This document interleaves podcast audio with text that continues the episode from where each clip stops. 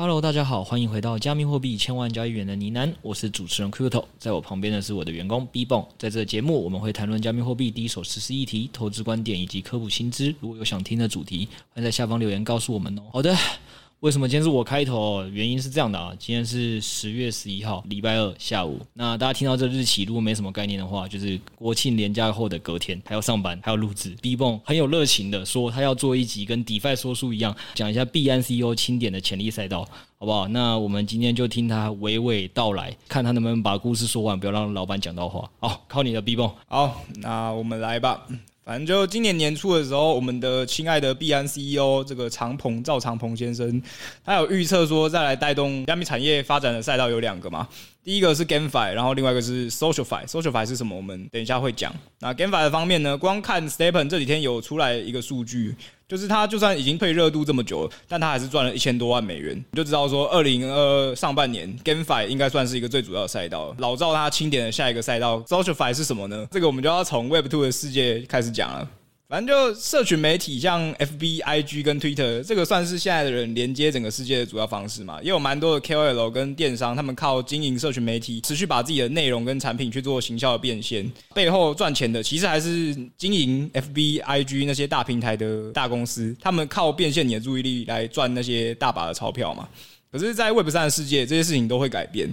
就你透过参与 SocialFi 这些 D App，你可以变现自己的注意力。把那些本来应该属于你自己的钱，变成真的是你自己的钱。哎呦，又是一个区块链美好的乌托邦。我好像在 GameFi 也听过类似的叙述，DeFi 也听过类似的叙述。请问他到底要怎么做到？那我们就要先从 SocialFi 是什么东西开始讲了。反正 SocialFi 呢，它是一个建立在链上的社交平台。你可以想象成把 FB 跟 Twitter 搬到链上嘛，让使用者他可以掌握他自己的数据，把自己的社群的影响力变现，来获得更多收益。有点像是现在的 KOL，他可以靠触及，然后观看，还有粉丝团来获得他的收益。用专业一点的名词来讲的话，就是社交影响力金融化。我们举例来说，就是现在影音平台，比如说。YouTube 它会透过观看数去分润给使用者，然后退取它，你会订阅，然后它会三七拆账，或者是用五五拆账的方式去跟那些实况主抽成分润嘛。可是实际上我们每天最常用的那些 FB、IG 跟抖音，它没有相关的机制，它只是靠创作者产出一个好的内容，然后来获得触及，他们才能靠这个触及去跟厂商谈那个业配的分润嘛。可是实际上来说，平台方都是提供一个软体的服务，可是他们抽走了大部分内容创作者的利润。这样子公平吗？我先讲一下，就是我觉得分两个啦。第一个大家也知道，我过往是一个 KOL 的身份嘛，包括我们家现在也有在 PressPlay 这个平台上面写线上订阅的服务，所以在这些方面上，我基本上也都会被平台抽两成到三成。那所以如果站在乙方的立场，我肯定会觉得不是很舒服。对吧？肯定是不舒服的。那不舒服的情况下，当然就会想办法去绕过这个东西。那举一个更有趣的例子是，如果有订阅过我们家 PressPlay 的这个 Apple 的用户，可能也会发现一件事哦，Apple 也会抽 PressPlay 的抽成哦。所以他为了绕过这件事情，他也会去设计自己的代币，然后让你没有办法直接在 Apple 这个平台去抽成哦。所以我觉得这件事情是这样啦，就是如果以自己是创作者的角度，你肯定会觉得自己被剥削嘛，对吧？这这件事情上是可以理解的。那我们反过头来这件事情讲，我最常跟这个我底下员工或这个世界上我很认同的一个真理，就每个人只要够认真，他一定会成为别人某事件里的坏人啊。所以回过头来讲，就是我也帮平台说几句了，因为毕竟我现在是老板嘛。那我知道的几个问题，当然大家最经常会讲的说，平台啊，金融机构需要一个 DeFi 啊，或者是游戏产业也不想被平台抽成，所以需要 GameFi。那这些东西。我觉得有一个问题是这样，就是。因为他们要做平台之前，肯定先我们就讲简单几个好想象的，他会有所谓的人事成本，他会有所谓的行销成本，当初怎么把他自己的平台做起来，所以他过去前面做过的投资，那到今天，那他才去赚取回报，这件事情本来我觉得在商业上就是蛮正常一件事情，个人甚至你可以想象一个问题哦，这世界搞不好平行时空下有十个 FB，那最后只有这个 FB 做成了，或这个十个时空下只有一个 IG 或抖音做成，或所谓刚才讲 Twitch 跟 YT 做成，其他竞争者。都死了。所以我个人在自己出来当老板之后，我觉得啦，我自己觉得产业最好的做法还是大家不要一个人自己想着把钱都赚了，就是应该是想办法把饼做大之后，多少留给自己，多少留给别人，大概是这样。那当然，如果最好方法是能把这个七三折或五五折创造出更大的商业价值，然后大家怎么拆，我想大家都会开心。所以我比较更好奇的是，social 化这个方式是不是有可能会比 Web Two 的平台让更多的人都赚到更多的钱呢？我觉得我们可以先谈一下现在 Web Two 他们商业模式上面的问题，就是为什么他们现在饼没有办法做大到可以跟实况主或是一些创作者分更大的利润，就是。你们可以想一下，现在那些像 Twitter 或者是像 FB 这种社交软体，他们都是跟创作有一点分开的。今天如果想要在用你的创作去做收费的动作的时候，你其实是没办法在 FB 上面找到任何一个机制，比如说什么订阅啊，或是付费观看文章，这些都是没有的。那你在让你的读者转到另外一边的时候，其实会有一种阻力存在，会挡掉大部分的人。你要再让他们去付钱，其实也会有一种相对的剥夺感嘛。所以 SocialFi 其实它有一个机制可以解决这个问题。那这个机制是什么呢？它是内容挖矿。哎呦，还没有回答我清楚问题前就开发一个新名词，没关系，我们现在介绍一下什么是内容挖矿。好，反正就是你前面讲的那些，我我当然也知道说平台会有他们自己的考量，但这个饼实际上是可以从我刚刚讲那个延伸过来再做大的。哦，所以内容挖矿可以把饼做大，解决 Web Two 的问题，对吧？对对对，所以我们先来讲一下内容挖矿到底是什么东西。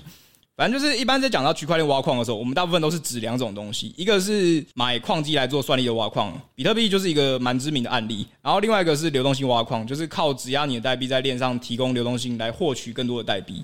所以这样我们去说文解字一下，叉叉挖矿就一定是用某种东西去对区块链做交互，然后获得代币，对吧？听起来对。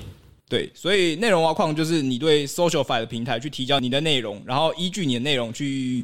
吸引的用户数量，像是点赞、然后评论或是关注之类的，透过平台演算法去判断说你的分数或是影响力到底有多少，然后再用某一个公式去算你到底可以获得多少代币。那为什么这样可以把饼做大呢？就是刚刚前面讲的嘛，你把你从现在传统的社交媒体，然后要把人转到另外一个付费的平台去，其实就相对多一个阻力。你在让他付费的时候，也多了一个相对的剥夺感。但是你如果是日常的点赞，然后追踪或是关注的话，这些都不会给他们相对剥夺感，因为他们本来就是在做这件事情。然后也是透过平台去把这些东西分润，再给那些创作者的。我听起来逻辑就是这样，就是过去呢，其实各平台也是要想办法让自己的顾客跟粉丝去付钱嘛。那一个跟顾客跟粉丝，老实说，他生活在一个 Web Two 的世界里也很累，就是他可能会有几十个 APP，然后会有几十个会员需要办，每到一个地方消费就留一次资料，然后办一次会员，他自己也记不住。那所以有时候如果你现在要他去把自己的东西啊，或或者是各自这些，或者他过往的一些的分享跟创作搬到其他平台去，其实是会有一定的阻力的。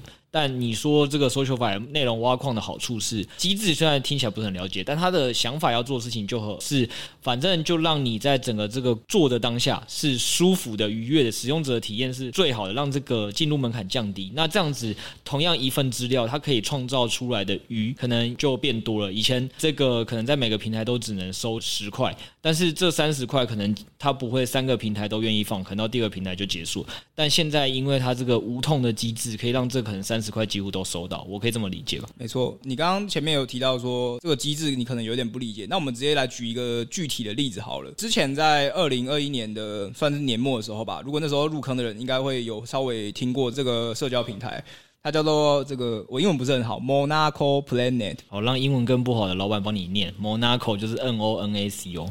Planet 就是 P L A N E T，好不好？这个这个项目怎么了？这个项目的机制基本上是这样的，我们简单来讲一下，就是它一周会有一个分配的总量。这边是以我当初去调查的记忆来讲，反正就是它一周会有一个分配的总量，然后根据你的分数跟权重，然后来决定说你现在可以拿到总量的多少趴，它再去把代币分配给你。然后为了维持他自己代币的供需平衡，他就会要求这些进行内容挖矿的人要去质押他的代币。呃，所以听起来，二零二一年就有一个内容挖矿的先例了。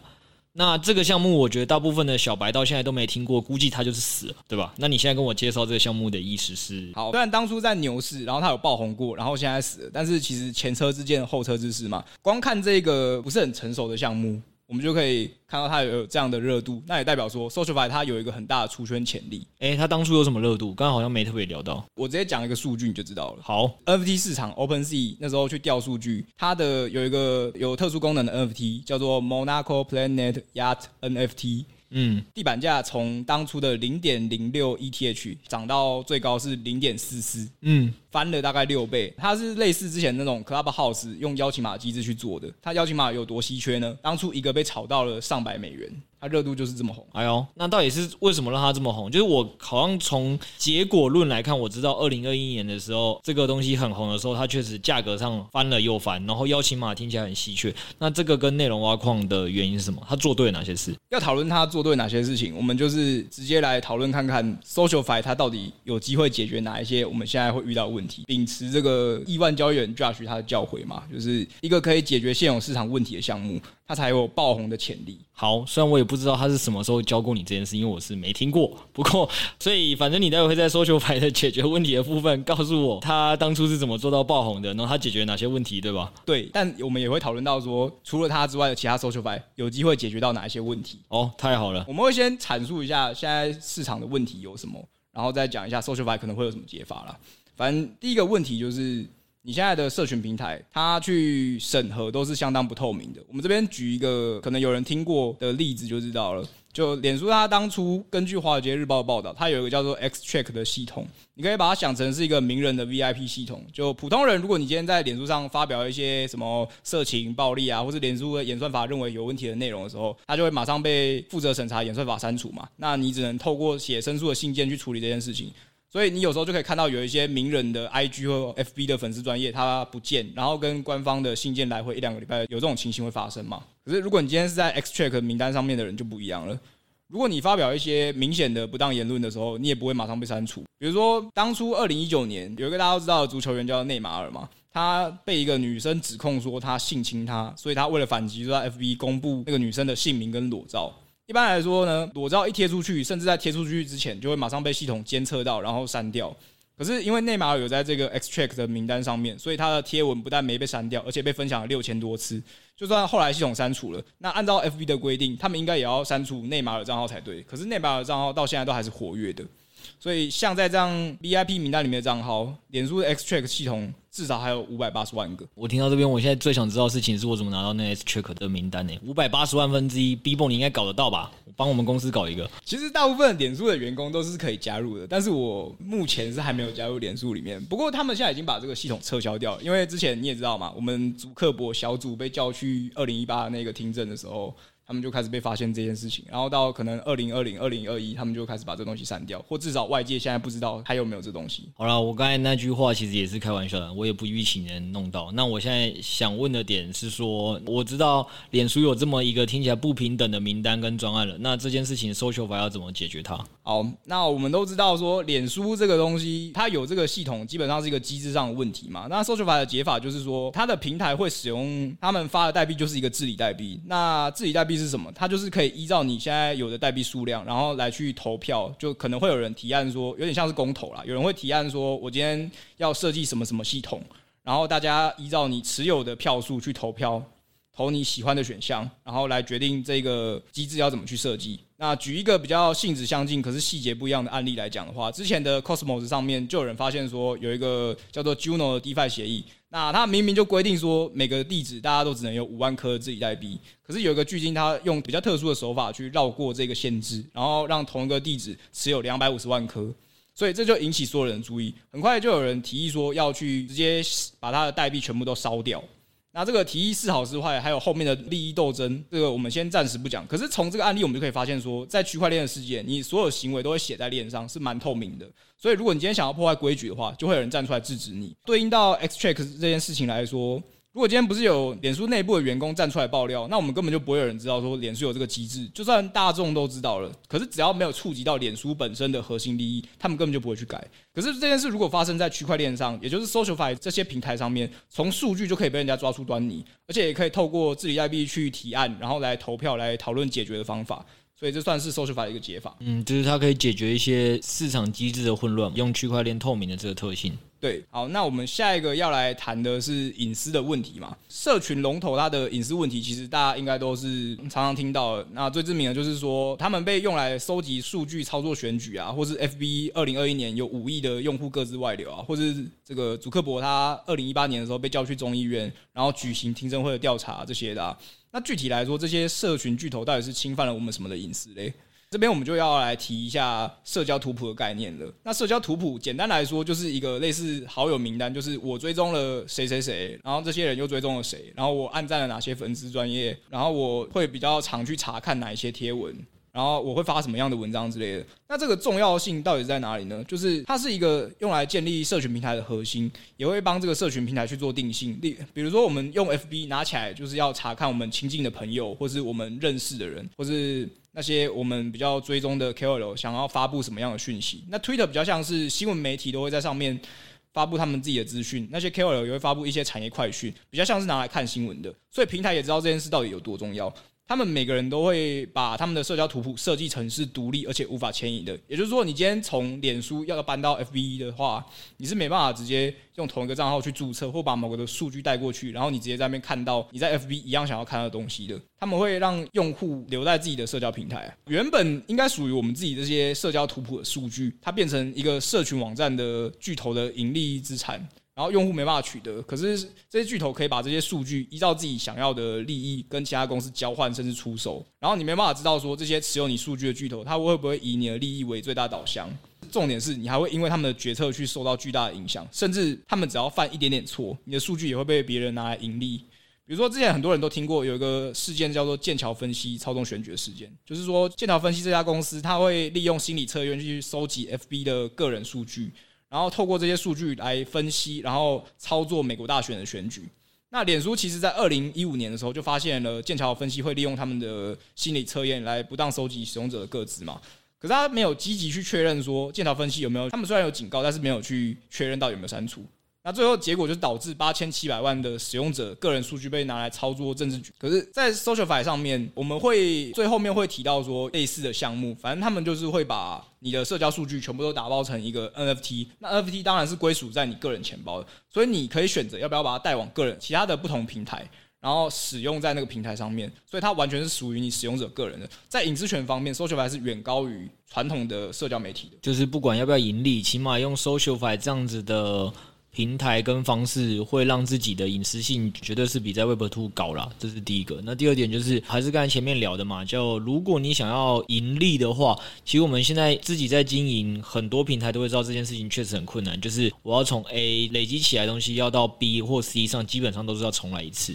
但是 SocialFi 的好处就是变成一个包装的 NFT 之后，很快速就可以无痛迁移到各个地方。这些平台当初把我们钳制住的护城河，其实就没有那么的稳。股所以这件事情上本身，我个人认同是蛮不错的。如果真的都像他想象中的这么美好的话，应该是蛮好的一件事。对，那如果真的能做到的话，确实是一件很美好的事情。不过讲完了上面两点之后，就可以看得出来，Socialify 它要解决问题，其实都是比较大、比较长期的问题，可能就不是当下一改善就可以跟那些社群网站龙头去抗衡的。那确实我们在讲的这些，其实都是未来啦，所以我们可以来思考一下，就 Socialify 未来它是不是有机会找到一些商业上的突破口，再来跟这些网站龙头去去抗衡。那我们这边可以看到一个数据是二零二二 Q two 的时候，FB 跟 IG 的母公司 Meta，它作为一个社群网站的龙头，他们的广告收入占营收的九十七趴左右。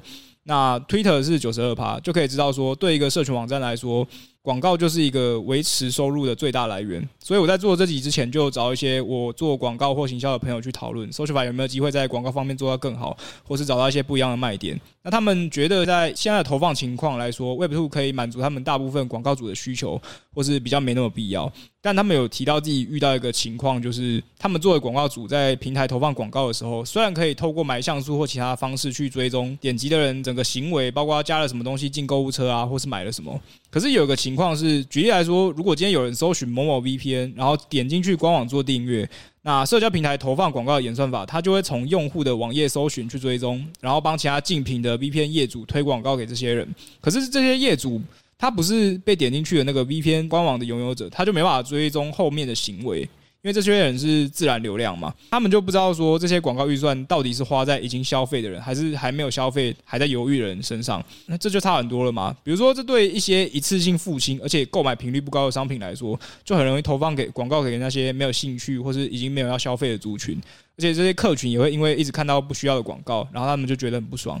那因为我不是行销出身的，所以我现在这边就从 Socialfy 来出发，思考一下说这件事如果发生在 Web 三，可能可以怎么被解决。那这件事转到 Web 三呢，就是如果在搜索排上面，他们在帮一些不管什么。NFT 项目啊，或是 GameFi 项目去做行销的时候，因为链上数据都是透明的，它就可以透过确认你的钱包去持有什么，或是追踪你在链上进行过什么动作，来更精确找出这些消费意愿比较高的客群，减少浪费那些不想要重复投放广告的广告主的预算。你刚才讲的我认同啦，就是我们都会遇到同样的事情嘛。我相信听众都有共鸣，就是你先订阅了 VPN，或者是你今天订阅了某家餐厅之后，它未来广告还是会不断的追你嘛，因为它有时候其实追 Pixel 或买。的一些数据，所以你不论在什么 Google 的哪个网页里都会看到它，所以对你来说，你这个消费者其实觉得很不爽。老说是这样，就是因为你一直重复看，你也不会再订。那二就是对投放广告的人来讲，他也觉得很不爽，因为他就是得一直重复花这个钱。对，但这就是为什么你的好朋友小组之所以为小组，然后你还是 B 泵的原因，你知道吗？就是小组他设计的很好，他就是要收这个钱呐、所以你还教他怎么做生意，他就是要一直让你重复投放广告，跟你重复被看到，对吧？你是不是搞反了？哎、不过我这边要跟你争论一下，因为其实对于那种新的社交平台来说，它能有什么优势？它一定是想想办法解决这个问题嘛。那小组当然收钱收的很爽啊，但广告方一定不爽，使用者也不爽。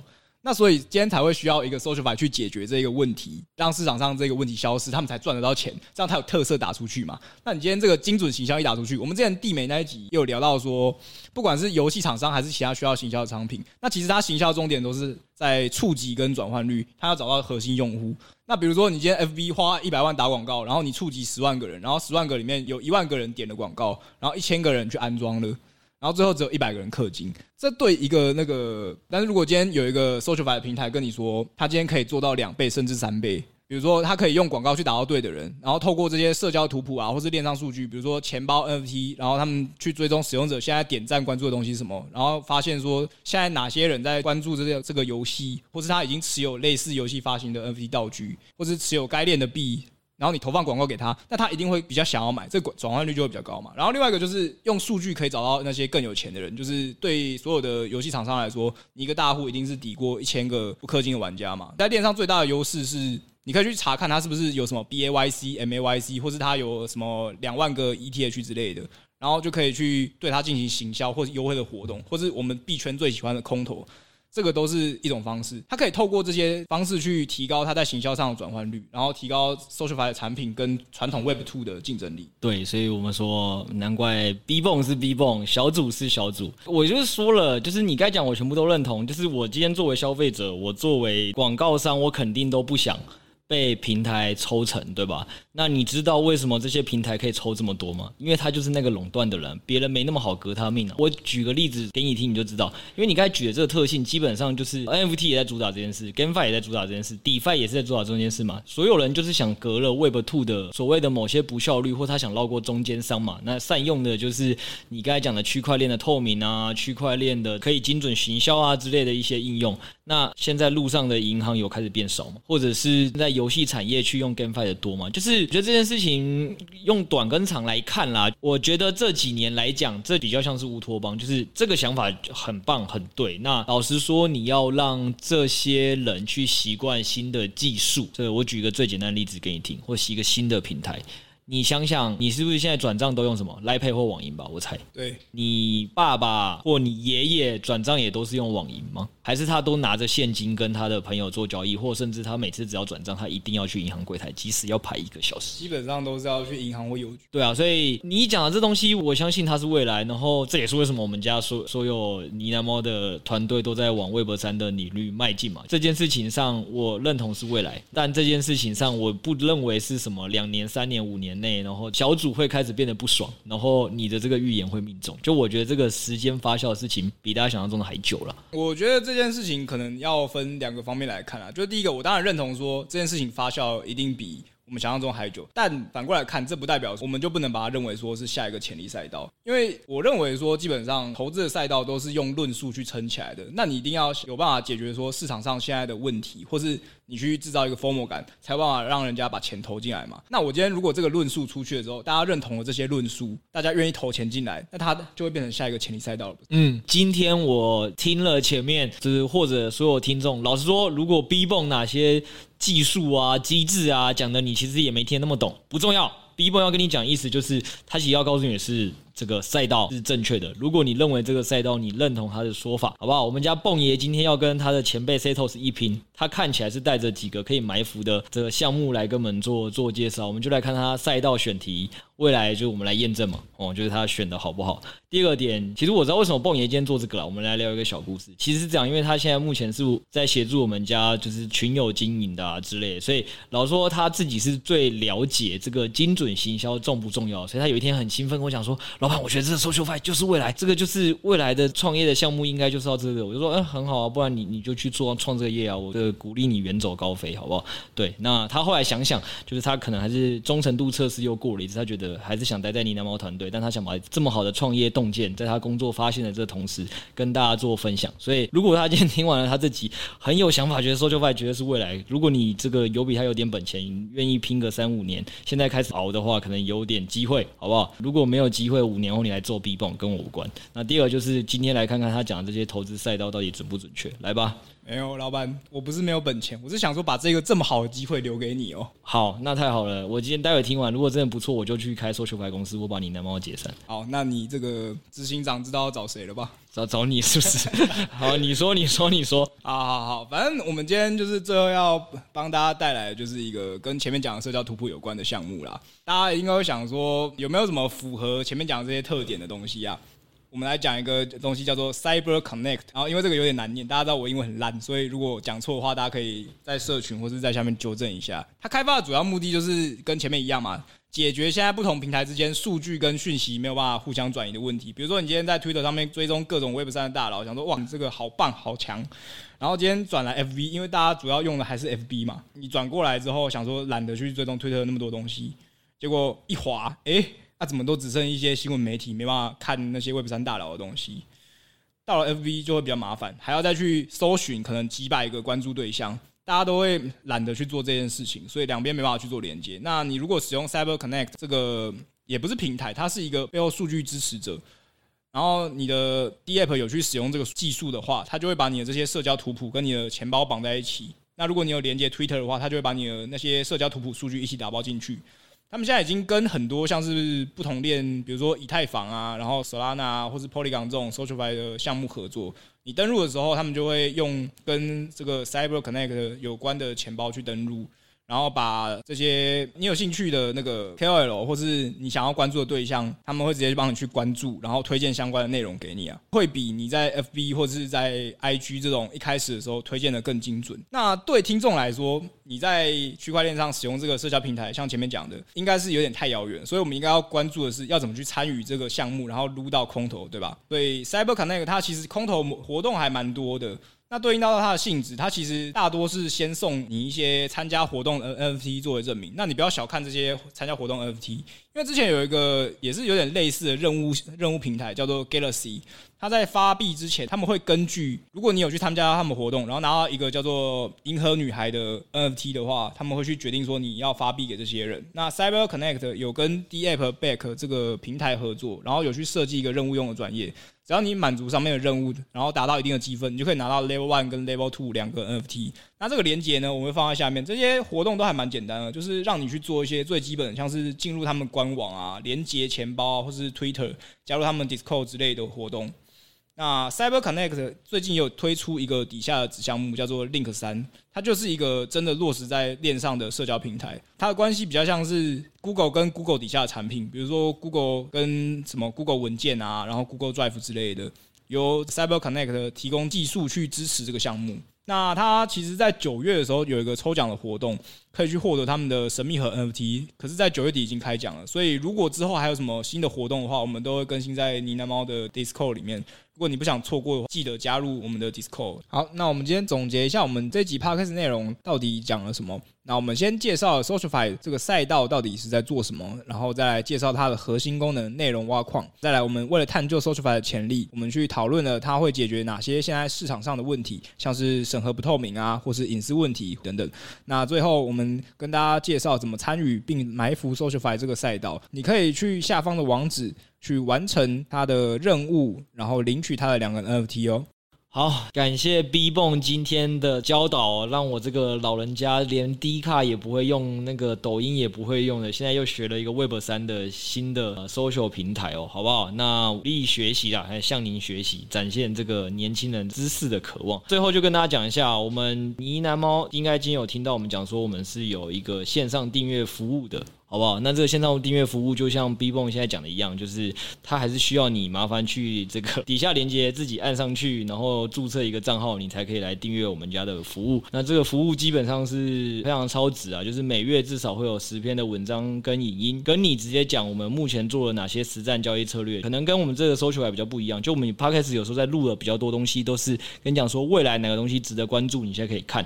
但是 First Play 上面是我们这个专业的研究员，哇，六 A 跟 Tony 就是。是已经找了哪些赛道，现在就可以实战，现在就可以赚钱，可以套利的。如果你有兴趣在做进一步的学习或一起操作一些阿法的话，可以来订阅我们家这个服务。那我们点下去那链接也会看到，我们有十篇的公开试阅，里面有讲短线盘势的，有讲中长期选币的，有讲产业未来长期报告的。如果觉得今天 B 泵讲的还不够吸引人，搞不好你可以订阅完之后，让这个六 A 跟 Tony 帮你写一篇更明确的 SocialFi 的介绍。好，那另外我们目前也有公开的赖群跟 DC 群哦那欢迎入内一起交流投资观点。以上链接都会放在资讯栏。今天我们就先聊到这吧，记得帮我们五星好评，周日见，拜拜。